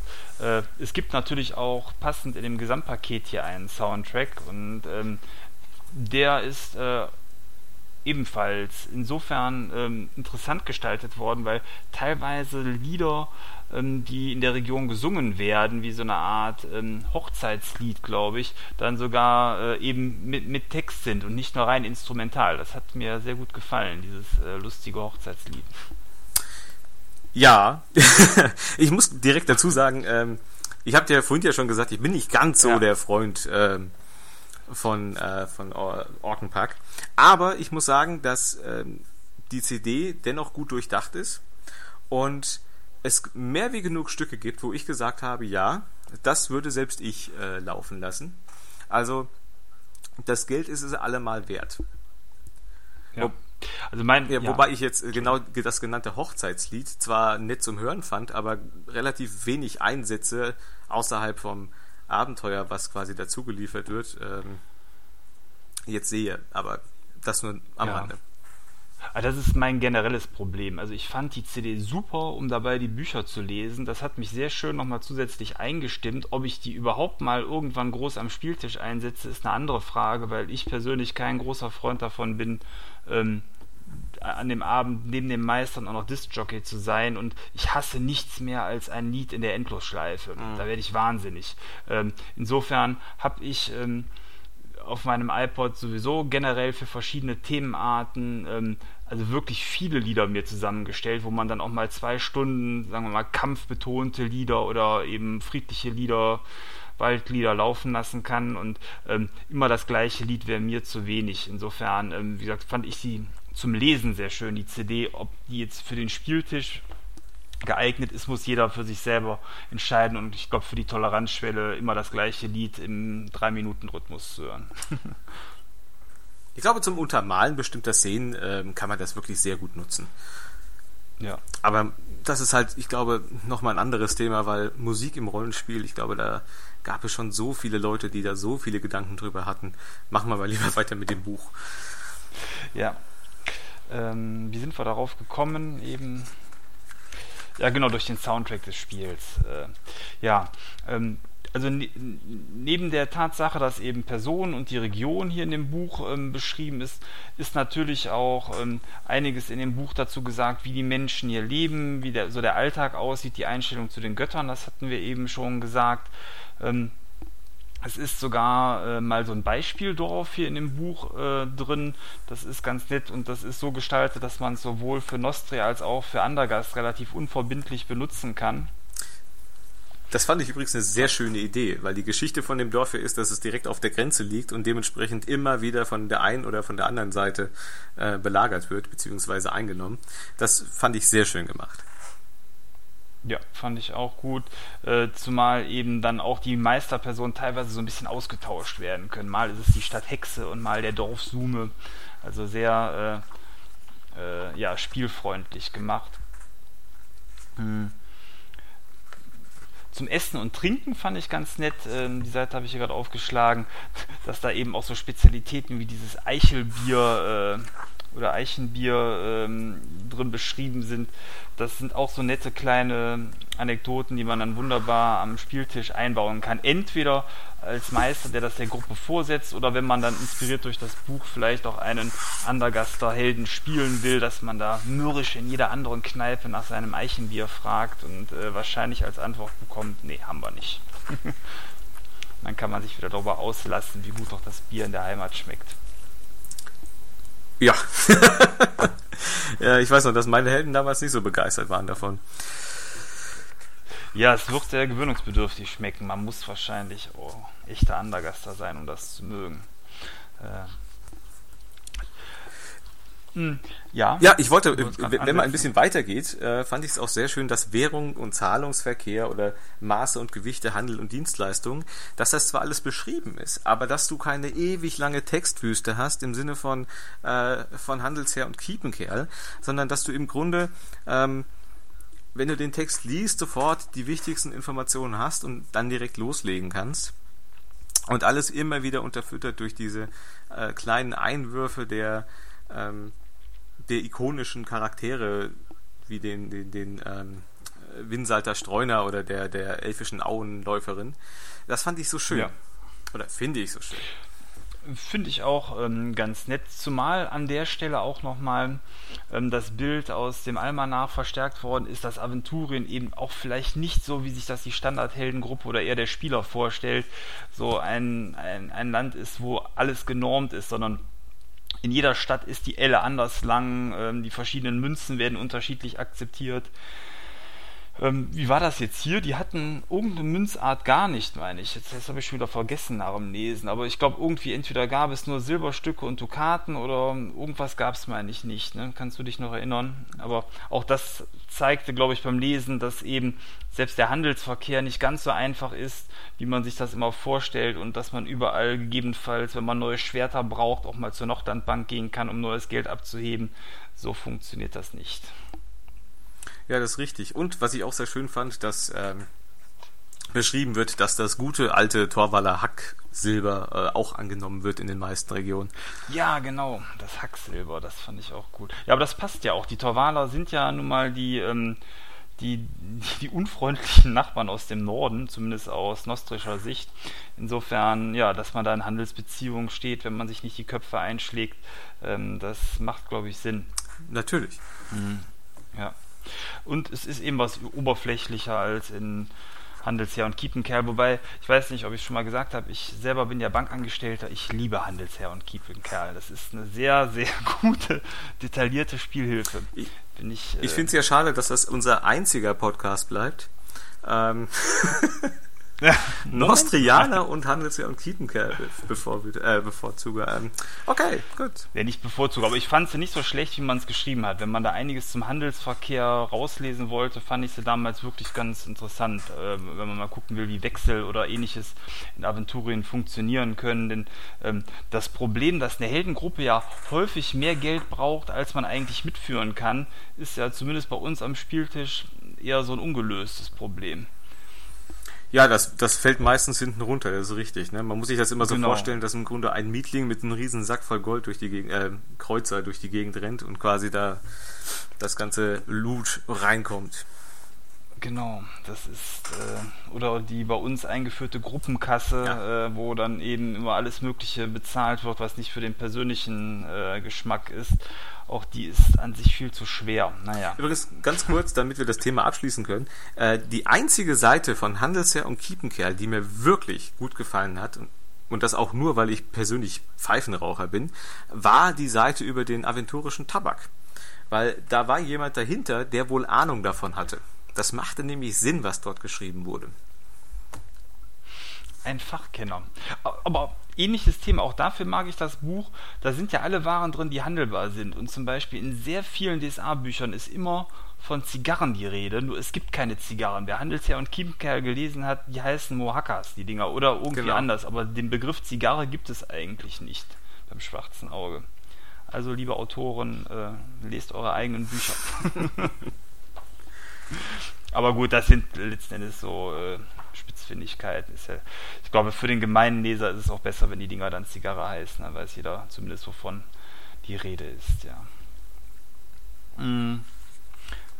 Ja, neben den Münzen und den Waffen, die beschrieben sind, das hatten wir eben schon gesagt, hat man hier dann auch komplette Turnierregeln in dem Buch drin. Wenn man mal ein größeres Turnier aufziehen will, ist das hier sehr detailliert beschrieben. Mir war es jetzt an sich an der Stelle schon etwas zu detailliert. Äh, hätte ich jetzt in dem Buch so nicht haben müssen, zumal es auch relativ zeitnah jetzt ähm, im Kompendium wiederholt worden ist. Der Grund, glaube ich, warum das aber hier drin ist, und das, dann kann ich es wiederum nachvollziehen, ist, weil Turniere ja sehr wichtig äh, sind für Nostria und Andergast und hier sogar der Turnierfrieden dann mal aufrechterhalten wird. Das heißt, als Hintergrund für Abenteuer eigentlich ganz gut geeignet, oder wie fandst du das? Äh, ich habe mich auch gewundert, dass es so ausufernd in Anführungszeichen äh, beschrieben wurde, aber na, macht natürlich Sinn. Also ich meine, ich weiß jetzt gar nicht, was die nächste äh, Erscheinung ist, äh, die jetzt rauskommt an Regionalspielhilfe. Ähm, wenn du, muss man ja sagen, das Mittelreich und Andergast sind, äh, Nostria natürlich auch, sind halt Regionen, die bespielt werden. Ja? Ähm, es gibt, das Groß der, der DSA-Spieler spielt einfach in diesen ähm, typischen Mittelalter-Setting, europäisches Mittelalter, und da gehört das eben dazu. Ähm, ob es so geschickt war, das Feuer dort abzudrucken, bevor das Compendium rausgeko äh, rausgekommen ist, das sei jetzt mal dahingestellt. Ich denke, diese Doppelung hätte man vermeiden können, aber wurde halt nicht. Aber ja. es, hat mich jetzt auch nee. nicht gestört, ganz ehrlich. Wenn ich jetzt ähm, gesagt hätte, gut Leute, lasst uns mal ein, ein Abenteuer spielen in Andergast, wo es halt um ein Turnier geht, dann wäre ich natürlich glücklich gewesen, wenn ich genau diese Seite direkt bekommen hätte. Ja. Ja, und ich meine, Doppelung ist ja auch immer ein Problem für die Leute, die sich den Luxus gönnen, sehr viele Bücher zu kaufen. Letzten Endes für jeden anderen ist das ja gut so. Eben auch, dass der Druide in dem Buch drin ist und jetzt eben auch die Turnierregeln. Ähm, dann hat man doch eventuell, wenn man eben dann auch nicht so viel kaufen will, alle wichtigen Informationen hier. Das Geschrei wäre genauso groß, wenn es immer heißen würde, schau bitte in das Buch, schau in das Buch und schau in das Buch. Das ist ja so ein bisschen auch dieses Pathfinder-Prinzip, äh, was ich teilweise auch eher dann nicht so glücklich äh, finde. Da wird, finde ich, viel zu viel verwiesen. Also es ist hier, finde ich, noch etwas kompakter irgendwie an der Stelle. War ja im Grunde, soweit ich das weiß, auch so äh, geplant, bevor DSA 5 überhaupt rausgekommen ist, dass man eben das, was man früher hatte, äh, dass man ein Buch hat, wo nur die Magie-Dinger drin sind und in allen anderen Büchern steht dann nichts mehr drüber, eben vermeiden wollte. Ähm, ich denke mal, wenn schwierig wird es, wenn solche Sachen zu viel Platz einnehmen. Ja? Bei den Turnierregeln fand ich es jetzt gar nicht mal so schlimm. Vor allem, man hat ja auch noch ein nettes Bildchen dazu geliefert bekommen. Es sah alles ganz nett aus. Also kann man sich eigentlich nicht beschweren. Aber ich denke, ähm, als Sammler hat man da sowieso noch mal ein, andere, ein anderes Auge drauf. Ähm, man hat es ja sowieso. Ne? Klar, ich meine, auch bei der ob es damals bei der Verschwörung von Gareth war oder Jahr des Feuers, also Regeln für Turniere hat man ja schon häufiger gefunden. Ja. Insofern ist es vielleicht auch ganz nett, wenn es hier mal standardisiert ist, dann kann man da gegebenenfalls dann auch in zukünftigen Abenteuern ja darauf verweisen oder es spielt sich dann zumindest immer gleich, dann hat man dann äh, auch mal ein vernünftiges, funktionierendes Regelwerk für Turniere an der Hand. Ja. Die äh, verschiedenen Regionen haben wir am Anfang ja relativ schnell besprochen. Hast du eine Lieblingsregion oder irgendeine Region, die dir besonders äh, beim Lesen ans Herz gewachsen ist? Äh, also eine ne direkte Lieblingsregion habe ich jetzt an sich nicht, aber ich mag ja besonders die Waldwildnis und ähm, ich mag auch, äh, also generell die Waldwildnis, sowohl im andergastischen wie im nostrischen Sinne, als auch ähm, im Nostria, und das ist jetzt wirklich was Besonderes, dass ich das sage, ich mag das Seenland gerne. Das hat ja. mir sehr gut gefallen. Seenland hat sicherlich mit eben den ganzen Seen so ein eigenes Flair. Ne? Ja. Wobei, ähm, was hat dir da besonders gut dran gefallen am Seenland? Ähm, ich mag es, dass man Nostria jetzt ein bisschen äh, weggezogen hat von diesem, ach, wir sind nur Norddeutschland, sondern dass man jetzt auch so ein bisschen hingegangen ist, so ein bisschen in Anführungszeichen die skandinavischen Länder und Holland mit reingenommen hat. Und äh, Seenland, ich weiß nicht, das ganze Flair hat mich einfach direkt angesprochen. Ich kann es noch nicht mal an irgendwas festmachen. Das ist so das Erste, was ich hm. jetzt sagen würde, ja, gefällt mir, finde ich sehr gut. Ja. Also ich bin auch Freund auf jeden Fall dieser Siebenwindküste. Das ist ja dieses typische Norddeutschland, aber da dieser dieses ganze Flair rund um die Deiche und das Meer, was ähm, der Landschaft alles abstrotzt und dann, was hier in dem Buch ja auch ähm, nochmal sehr schön beschrieben worden ist, dass diese Deiche eben auch ständig bewacht werden müssen, ausgebaut, beschützt, dass es verrückte ähm, Deichgrafen ja. gibt, die äh, selbst äh, scheinbar äh, vor magischen Mitteln nicht zurück, ähm, ja, also quasi vor Blutmagie nicht zurückschrecken, um das Ganze aufrechtzuerhalten. Das gibt sehr viel äh, Ideen oder kann sehr viele Ideen geben für schöne Abenteuer. Ähm, das mag ich, äh, oder die Region mag ich. Und die andere, die kannte ich bisher nicht, die hat mich überrascht, aber da hatte ich auch ganz tolle Bilder im Kopf. Das ist Teschkalien. Ja. Ähm, liegt in Andergast, also eben auf der anderen Seite aus meiner Sicht. Aber ähm, das Tolle an der Region ist hier, das ist eben so eine Pferdesteppenlandschaft. Auch da hat man vielleicht direkt den äh, Herr der Ringe mit seinen ähm, Pferdereitern von Rohan im Kopf. Nur, dass eben hier, und das ist noch eine Besonderheit, eben eine Frau an der Spitze steht, die momentan auch noch stark um, umworben mhm. ist. Die hat auf der westlichen Seite, wenn man so will, das ihr gegenüber nicht ganz so freundlich gestimmte Andergast äh, gegenüber die Frauen eben sehr feindlich äh, gegenüber eingestellt sind. Und auf der anderen Seite im Osten liegt die Messergrassteppe, eine der ähm, menschenfeindlichsten Regionen, die es hier in dem Bereich eigentlich so gibt. Und insofern ist die schön eingekesselt auf der einen Seite die Region, auf der anderen Seite eben mit, mit fand ich, mit schönen Bildern beschrieben worden. Das ist richtig. Teschkalien, ich meine mich sogar da, daran erinnern zu können, dass ähm, die Geschichte mit den Orks aus dem äh, Satinavs Ketten in dieser Region gespielt hat. Da bin ich von ausgegangen ja. ähm, im Nachhinein. Da habe ich nämlich auch dran gedacht, weil ähm, diese, diese Bilder, die man da in dem Spiel gesehen hat, das war ja auch eher so eine Steppenlandschaft. Genau. Das muss eigentlich da irgendwo gewesen sein, zumal es an anderer Stelle gar nicht so viele Orks ähm, gibt. Ja. Ist ja eigentlich aufgefallen damals, dass auf diesem, ähm, auf dem Zelt von dem Ork, von der, also dieses große Ork-Zelt, dass dort das Wacken-Symbol drauf war? Ja, das ja. war mir aufgefallen. ich als äh, großer Wackenfreund äh, habe das natürlich sofort gesehen.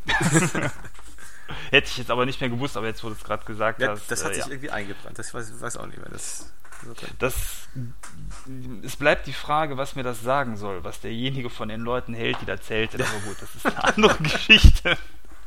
Ist halt vielleicht nicht so schmeichelhaft, wenn man schon mal da war. Ähm, ja, und du hast eben die Waldwildnis angesprochen. Das ist, glaube ich, ja eben dann der zentrale Bereich vielleicht für das ursprüngliche Nostria und Andergast. Ja, das ist noch so am ursprünglichsten. Ja, es ist so. Ähm, das, wenn man früher DSA äh, gespielt hat und den Undergast gespielt hat, dann war das im Grunde Undergast. Ja, also diese, ja. dieses überall die mächtigen Steineichen, die da rumstehen. Ähm, das Unterholz, das dick wird und zwischendrin ein paar Druiden am rumhüpfen und dann reitet irgendein äh, Hillbilly auf einen Riesenhirsch durch die Riesenhirschkäfer durch die Gegend. Ich hätte, das ist halt da prägend, sag ich mal, ja.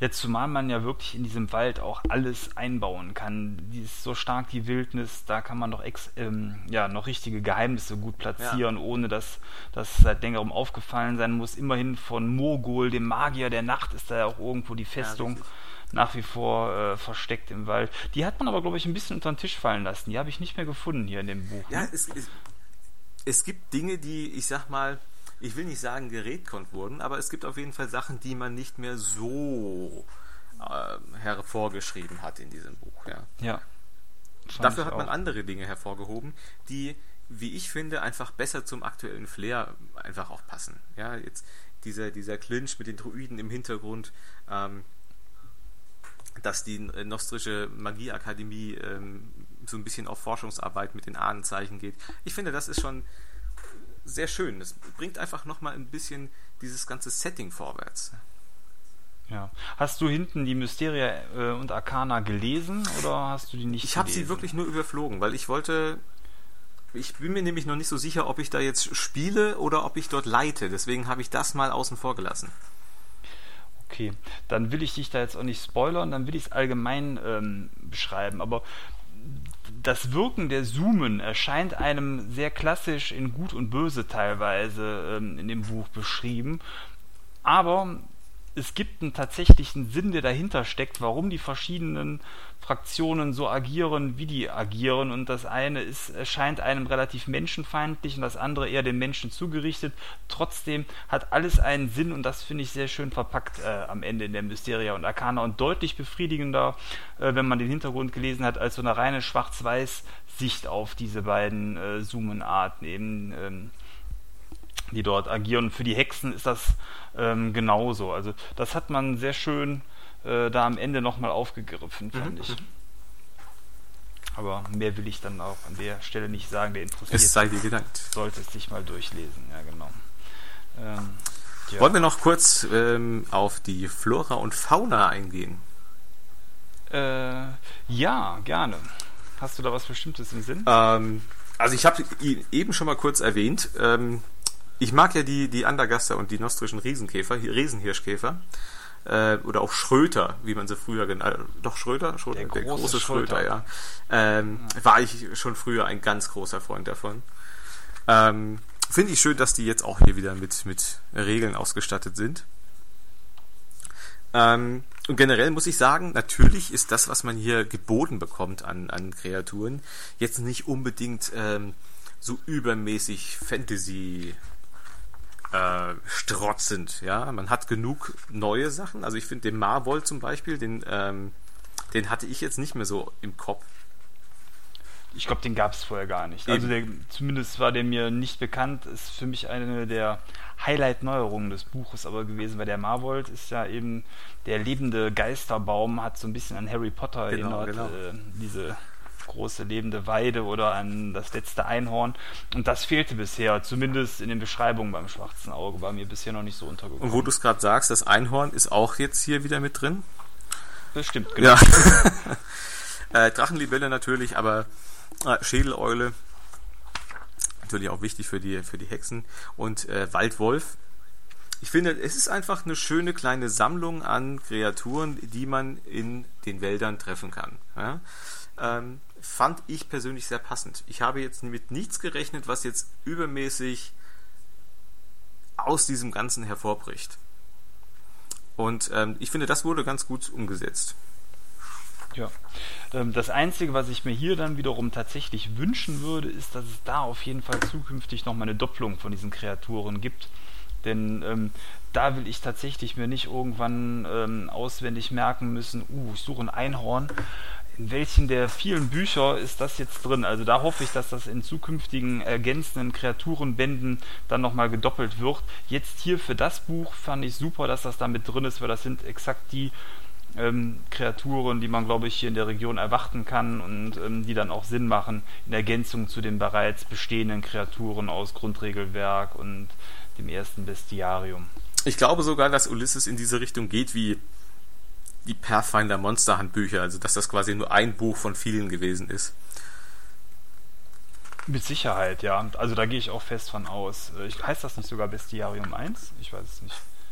Was? Da bin ich jetzt überfragt. Ich glaube, ist, ist, die ja. 1 ist da noch gar nicht drauf. Ähm, nee. Was ich auch sehr schön fand, äh, das Hebarium.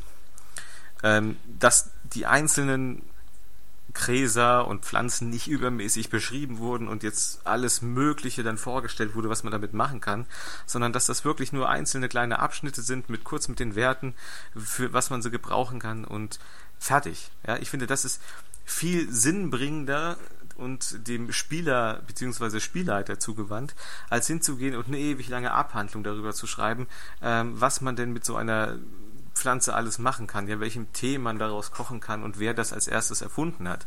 Ähm, sowas. Das langweilt ja auch. Also mich langweilt sowas dann irgendwann. Dann wird es dann zu viel. Dann bin ich dann doch nicht so der Handelsherr und Kiepenkerl an der Stelle. Also das ist einfach, ähm, ich habe das Buch innerhalb, ich schätze es mal, von anderthalb Wochen durchgelesen gehabt, mit jedem Tag ein bisschen lesen und das ist auch eine angenehme ähm, Schrift, Schriftdichte, finde mhm. ich. Äh, irgendwo, wenn das umfangreicher wird. Von DSA 4, die ganzen Regionalspielhilfen, die habe ich nur zu einem Bruchteil gelesen, obwohl ich die alle stehen habe. Einfach deswegen, weil das so erschlagend war. Da habe ich ähm, immer, wenn Dinge für mich wichtig waren, habe ich die nachgelesen und dann natürlich auch sehr ausführlich. Aber ähm, so wie jetzt hier mal so ein Buch mal von vorne bis hinten durchlesen, fand ich bei dem alten System, äh, bei DSA 4 dann doch zu anstrengend. Ja, es sieht auch einfach um einiges besser aus. Also man hat sich auch ein bisschen dran gehalten, dass man die Satzung ein bisschen anders da macht. Ja, ähm, es ist einfach ja. abwechslungsreicher fürs Auge. Man hat nicht nur noch so leere Seiten, wo im Grunde nur oben und unten äh, der Rahmen ist und ansonsten nur noch Textwüste.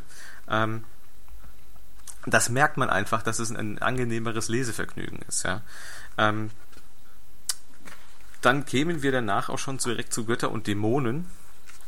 Und wir hatten vorhin schon mal kurz drüber gesprochen, wie so die einzelnen ähm, Kirchen und die Götter äh, in, in Andergast und so vertreten sind. Und ich finde auch hier äh, wurde es wieder sehr schön vollbracht, es so darzustellen, dass man es kurz lesen kann und trotzdem eine gute Sicht auf die Dinge, die in diesen beiden Königreichen ähm, auf klerikaler Ebene passieren, äh, hat. Ja.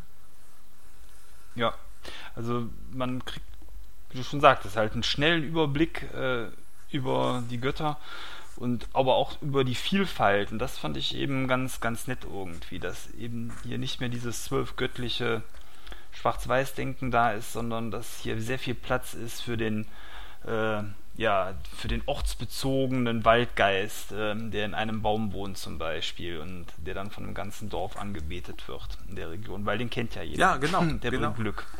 Ne? Oder Flussfürsten, was haben wir hier noch? Doch, also ganz toll gemacht und ähm, bringt, ich finde auch gerade solche Dinge bringen dann auch wieder sehr viel Fantasy-Flair rein am Spieltisch, weil die zwölf Götter, die kennen alle und ähm, wenn dann aber von mal was anderem die Rede ist, dann werden auch Spieler schneller hellhörig, weil das sind eben Dinge, die neu sind, die man vielleicht auch nicht so einschätzen kann. Eine Rondra oder einen Fex, den kann jeder einschätzen zu einem gewissen Grad, aber den Waldgeist, Bulumir, den kennt halt keiner. Ja, ist richtig. Den habe ich mir gerade ausgedacht, ja. Ne, ja, das sagst sowas. du jetzt, äh, spätestens in ja, ja. zwei Jahren. Kennt ihn ja. jeder. Genau. Nee, also das äh, ist wiederum dann auch sehr auf den Spielkomfort getrimmt, das Ganze an der Stelle. Die, die Abhandlung zum Liebeslicht von Joborn, die fand ich wiederum, es wird sehr speziell, etwas zu gering. Das war in dem letzten, in der letzten Spielhilfe etwas umfangreicher mhm. beschrieben. Da konnte ich mir ein besseres Bild machen, weil hier in dem ähm, Fall bin ich eigentlich nur ähm, neugierig auf dieses Liebeslicht von Joborn geworden, was es damit auf sich hat und habe dann letzten Endes in Unter dem Westwind nachgelesen, was es wirklich damit auf sich hatte irgendwie. Das fand ich jetzt hier etwas zu knapp für so eine wichtige Sache, aber das sind jetzt ja so Mini-Details. Ich bin mir jetzt gerade nicht so sicher, weil ich habe das Abenteuer noch nicht gelesen. Äh, ist nicht in diesem, in dem dazu begleitenden Abenteuer, spielt das nicht eine Rolle? Ähm, das weiß ich nicht, will ich auch jetzt an der Stelle nicht wissen, weil okay. das werde ich als Spieler sehr wahrscheinlich genießen dürfen. Da hatten wir bei uns in der Gruppe die Absprache, dass ich da nicht reingucke, äh, sondern dass äh, der gute Lachs, mein äh, äh, Mitspieler am Tisch, das für uns meistern wird. Ja, dann werden wir es vielleicht an einem späteren Punkt noch einmal erläutern. Aber das kann natürlich ein gutes Argument sein, warum man hier da nicht so viel in dem Buch zu findet. Ja. ja. ja ähm, ich glaube, jetzt sind wir auch schon fast durch mit dem Werk, zumindest so im Groben. Mhm. Äh, Mythos und genau, hinten sind noch sehr schöne Zeittafeln drin. Äh, auch hier kann man sich seit der Frühzeit der Geschichte einen Überblick über Nostria und Andergast verschaffen, wo ich mir im Nachhinein nicht mehr so sicher war, ich aber auch zu faul war, das jetzt nochmal nachzuschauen, war inwiefern das, was hier steht, tatsächlich mit dem ähm, Regionalbeschreibungsbuch den dunklen Zeiten einhergeht.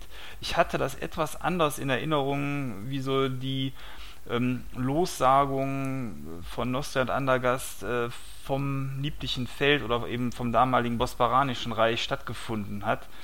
Äh, ist dir da was aufgefallen oder bist du da gar nicht du, ich so? Ich gebe es ganz ehrlich zu. Ich habe ja, ähm, ich lese mir ja sowas auch gerne durch, aber ich habe es mittlerweile aufgegeben, bei DSA auf Zahlen zu achten, sondern nur noch Ereignisse an sich, äh, weil mir ist aufgefallen, ist in der früheren in den früheren Editionen gab es ganz häufig so Sachen, dass man Zahlendreher drin gewesen ist und man dann im Nachhinein gesagt hat, ja, es ist eigentlich so und so und dabei macht es eigentlich dann keinen Sinn, wenn man die anderen Daten betrachtete.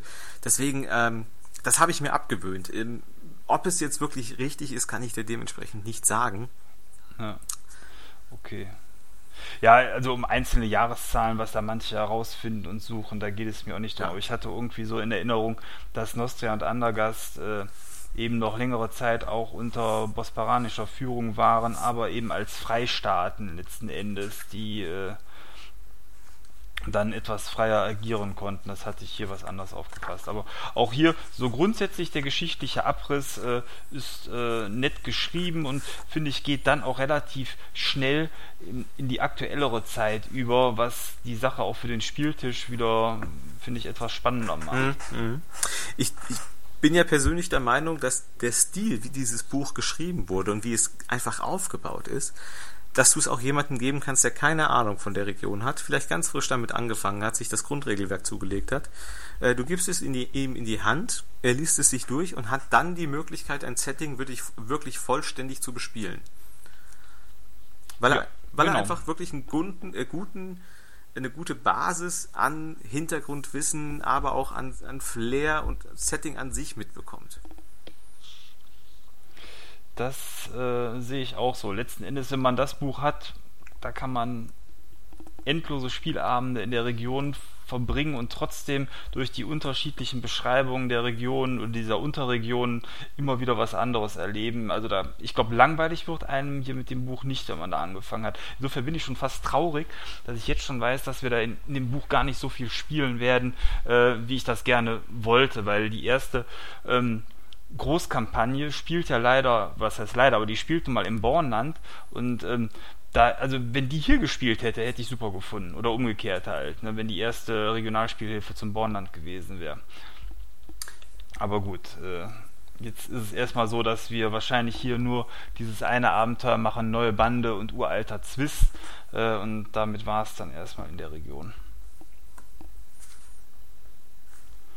Ja. Wollen wir noch ganz kurz, bevor wir fertig sind mit dem Buch, nochmal auf, auf den Regelteil nochmal zurückblicken? Ähm, können wir machen, ja. Wenn du da was Besonderes, was wolltest du da beleuchten, was es hier so an Regeln gibt? Oder Nein, ich möchte das gar nicht großartig äh, äh, jetzt aufrollen. Mir sind nur zwei Dinge aufgefallen, äh, die ich bemerkenswert finde. Einmal die Wesenszüge. Ähm, da hat man sich ja vom Titel her so ein bisschen bedient bei anderen Systemen, aber wie sie denn umgesetzt wird, finde ich auf der einen Seite ganz nett und auf der anderen Seite vielleicht ein bisschen zu detailliert. Ähm, ich finde es sehr schön, dass du die Möglichkeit hast, wenn du sagst, ich spiele einen äh, Undergaster, dir das Ganze noch ein bisschen zu verfeinern, dass du wirklich einen Undergaster, Undergaster spielst, der ähm, kleine Boni auf Klugheit bekommt, wenn es um Bäume geht oder also Pflanzenkunde oder der ähm, ja einfach eine Erschwernis bekommt, wenn er mit Nostrianern äh, verhandelt. Und das finde ich an sich, finde ich das Konzept nicht schlecht. Was ich schwierig finde, ist, dass du dann nochmal die Möglichkeit hast, in Stufe 2 das noch einmal zu, äh, ja, zu detaillieren, um dann nochmal bestimmte Regionen in einem Land ähm, darzustellen. Ähm, ich, ich persönlich bin der Meinung, dass man es quasi äh, bei Stufe 1 hätte lassen können und dennoch genug Flair den eigenen Charakter gegeben hätte. Weil es ist, man zwingt ja einen keiner, äh, diese, diese Regeln zu nutzen. Ja, ähm, ich glaube, dass also gerade diese Stufe 2 kommt insbesondere dann zum Tragen, wenn man wirklich hier mit dem Buch in, in der Region Nostrian Andergast sehr viel spielen will. Das ist ja einfach so, je weiter man rausrückt aus der Region, desto weniger macht das, glaube ich, einen Unterschied, ob man jetzt Ingwaltaler oder Seenländer ist. Äh, einfach weil das in Al-Anfa sowieso keinen interessiert. Ja, genau. Im Zweifelsfall. Genau. Ähm, aber das kennt ja jeder aus seiner Stadt. Irgendwie hier, wo ich jetzt wohne, Viersen, Dülken, Süchteln, das sind alles einzelne äh, Stadtbereiche, die auch alle mit einer eigenen Meinung zueinander dastehen. Sobald man aber schon in die nächstgrößere Stadt fährt, nämlich Gladbach oder Krefeld, ist das schon wieder furchtbar egal, ob man aus Viersen, Süchteln oder Dülken kommt. Und das wirst du wahrscheinlich aus deiner Stadt und Umgebung genauso kennen. Insofern, ja, ich glaube, man, also der Vorteil hier ist, wenn man nur in der Region spielt, Max, ähm, zur Verfeinerung geeignet sind. Ansonsten gebe ich dir äh, 100% recht. Dann ist, glaube ich, Andergaster und Nostria schon ausreichend. Mhm. Die zweite Sache sind die neuen Sonderfertigkeiten. Ich finde, da sind ein paar sehr schöne Sachen dabei. Ähm, Sachen, wo ich mir beim ersten Lesen gedacht hat, äh, hatte, warum ist das noch nicht im Grundregelwerk drin gewesen? Also die astrale Meditation zum Beispiel ähm, oder äh, die magische Regeneration Finde ich aber gut. Es erscheint mir praktisch nachgeschoben mit dem Buch. Richtig. Da sind ja einige Sachen. Da sind ja auch jetzt gleich, wenn wir uns die Zauber mal angucken, da sind ja ein paar Zauber, die hätten an sich ins Grundregelwerk reingehört. Genau.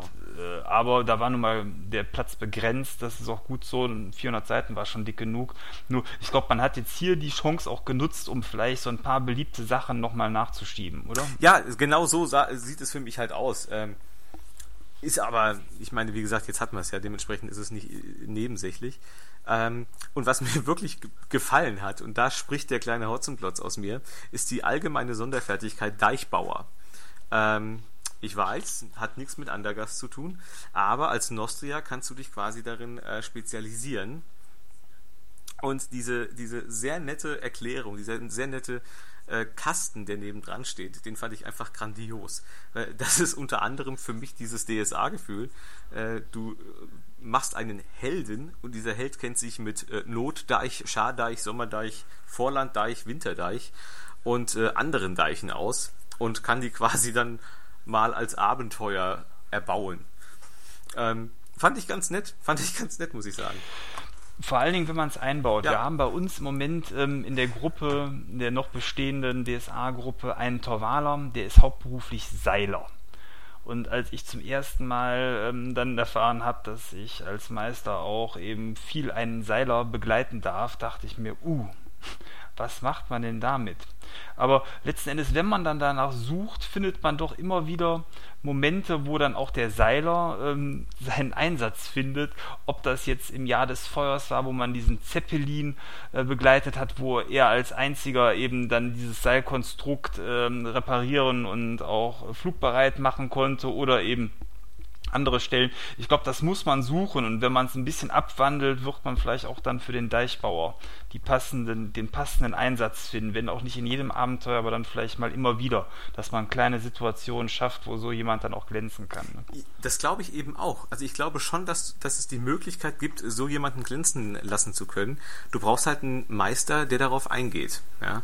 Ähm, weil im Grunde kannst, gibt es nichts, was keinen Sinn macht an, an Sonderfertigkeiten und an ähm, Zusatzgeschichten für Helden. Du brauchst halt wirklich nur jemanden, der das auch rauskitzeln kann. Weil es bringt dir nichts, wenn du einen Charakter baust, der ähm, auf eine Sache so dermaßen spezialisiert ist, als Beispiel ein Zuckerbäcker, wenn ähm, das Abenteuer das schlicht und ergreifend nicht hergibt. Ja. Ja. Mein Highlight äh, dann aus der Ecke war aber einer der Zaubertricks, mich Bart. da ist das Tolle, diese ähm, Bücher sind ja immer quasi im Unisex geschrieben. Das heißt, mal ist es die und mal der. Letzten Endes äh, ist beides möglich. Das heißt, ich weiß gar nicht, gibt Druiden, die sind ja nicht alle männlich. Es wird ja auch weibliche Druiden geben, oder? Ich, Genauso wie es vereinzelt männliche Hexer gibt, ne? äh, ich, glaub- ich glaube schon, ja. Worauf ich hinaus will, ist, wenn man dieses Feature hat, beziehungsweise Zaubertricks können ja sowieso auch ähm, von anderen äh, Traditionen genommen werden, hat man die Möglichkeit, sich einen Bart spontan mit ellenlanger Länge wachsen zu lassen, das auch als Frau. Finde ich sehr befremdlich, sehr witzig. Das ist meine Art von Humor. Ja, da, äh, ganz ehrlich, das fand ich auch ein, ein sehr, sehr schöner ähm, Zaubertrick. Ähm, ich, ich, ich glaube aber, dass der in den meisten ähm, Abenteuer, Abenteurern nicht so häufig vorkommen wird. Ich glaube, Helden werden den öfters nehmen. Helden. Helden.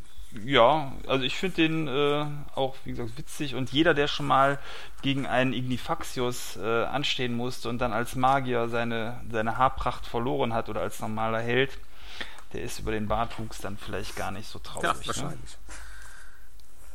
Nee, fand ich auch sehr cool. Also das sind so Kleinigkeiten. Da waren ja noch so andere nette kleine Zaubertricks, aber gut, die kann sich jeder selber anschauen. Ähm ja, Zauber hatten wir eben schon gesagt. So ein paar sind dabei hier, wo ich denke, die hätten tatsächlich auch schon ins Grundregelwerk gehört. Erst wo ich die hier gelesen habe, ist mir dann bewusst geworden, dass die fehlten. Sowas wie ein Claudibus oder ein Foramen seit DSA 1 eigentlich Standardzauber. Äh, Äh, ich persönlich finde ja, der, Attributu ist ja auch so ein, so ein typischer Zauber, ähm, den die meisten äh, Magier können sollten. Äh, auch hier nachgeliefert. Ja, aber nur für Körperkraft hat mich gewundert. Ähm, ne? Ja, das, das hat mich auch gewundert. Ich meine, früher war es ja so, dass das quasi ein Zauber für jedes äh, Attribut, Attribut. gewesen ist. Jetzt würde, ist das wohl aufgeteilt worden. Also, okay.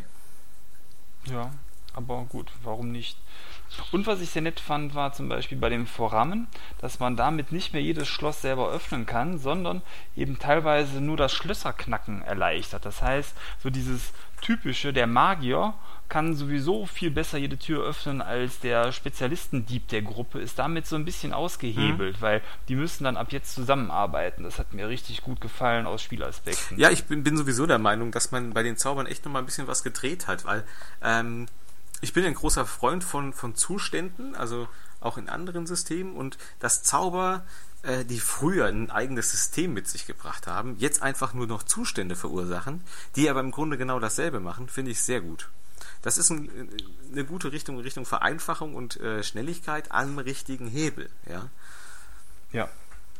Nee, das sehe ich genauso. Also die Zustände, die es ja auch in den Beta-Regeln noch gar nicht so gab, ähm, das war eine der besten Neuerungen jetzt noch dann für das Endsystem irgendwie von DSA 5.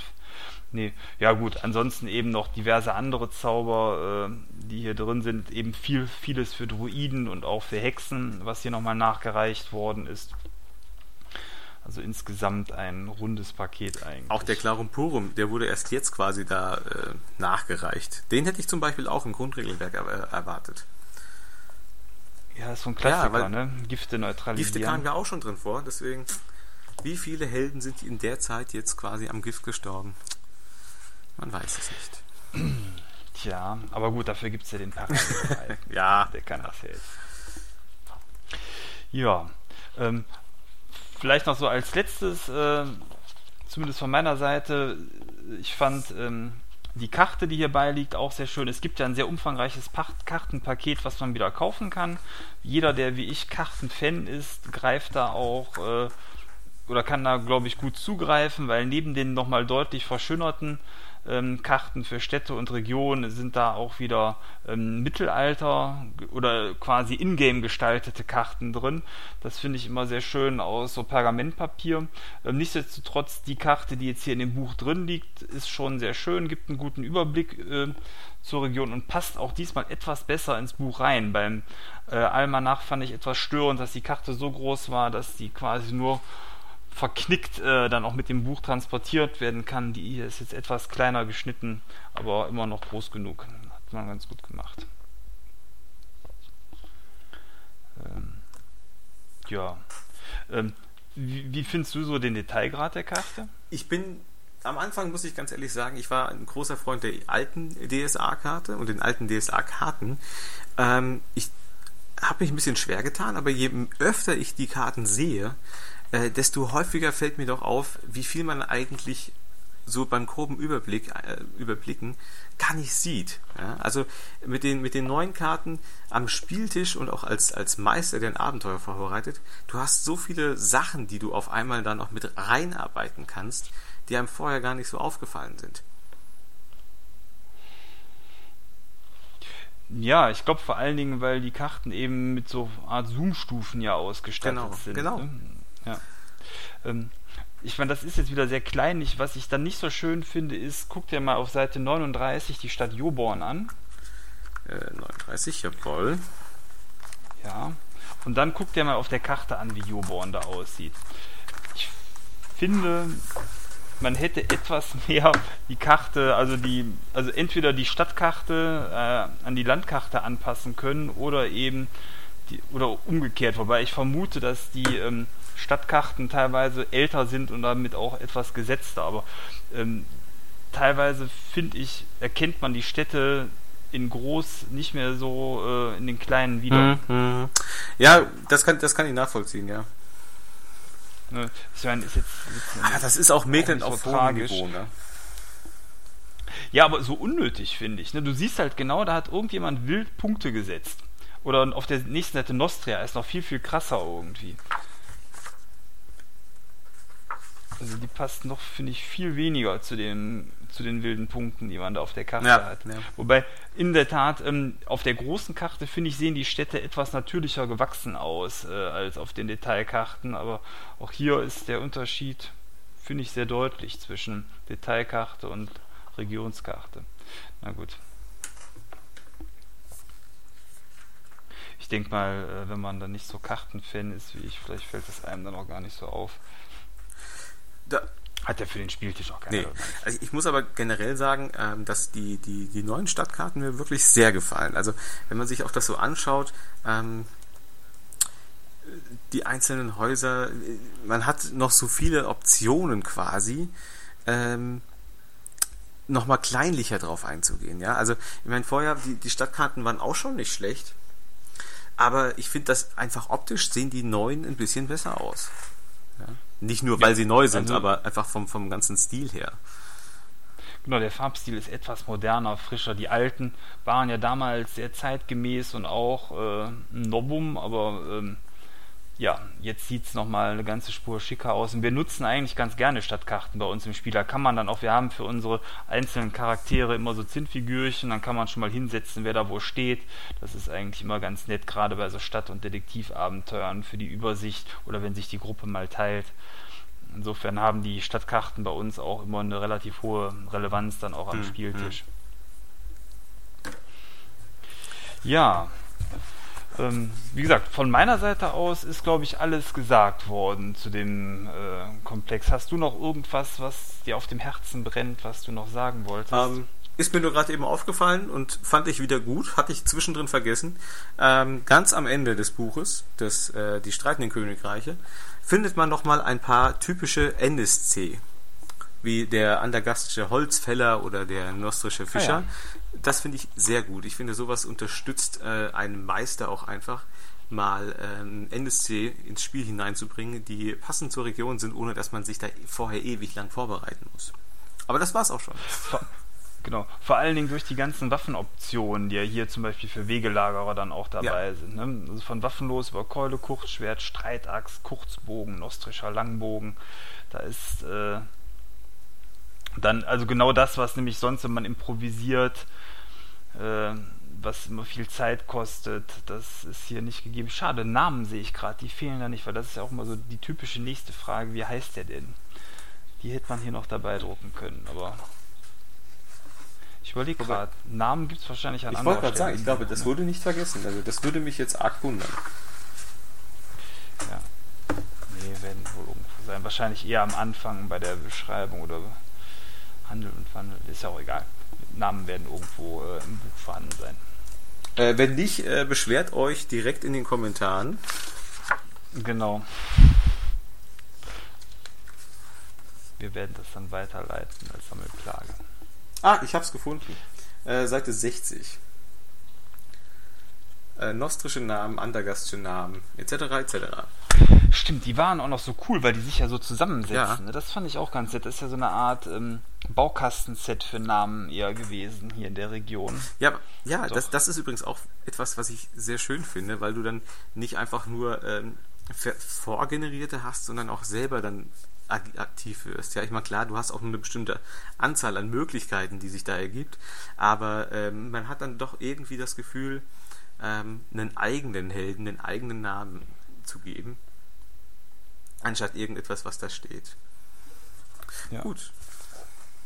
Ja, dann haben wir, glaube ich, an der Stelle alles soweit.